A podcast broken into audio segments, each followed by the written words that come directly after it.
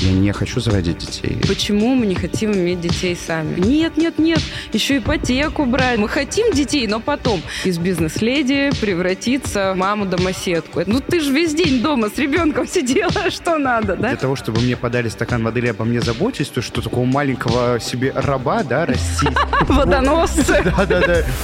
Что это за отношения такие, в которых я не могу расслабиться? У российского человека предрасположенное к зависимостям мышления. Полное слияние с другим – это состояние эмоциональной зависимости. Так боится потерять, что ну, не видит в принципе без человека себя. Ну, вообще, если уж по чесноку, считается, что мы все от чего-то зависим.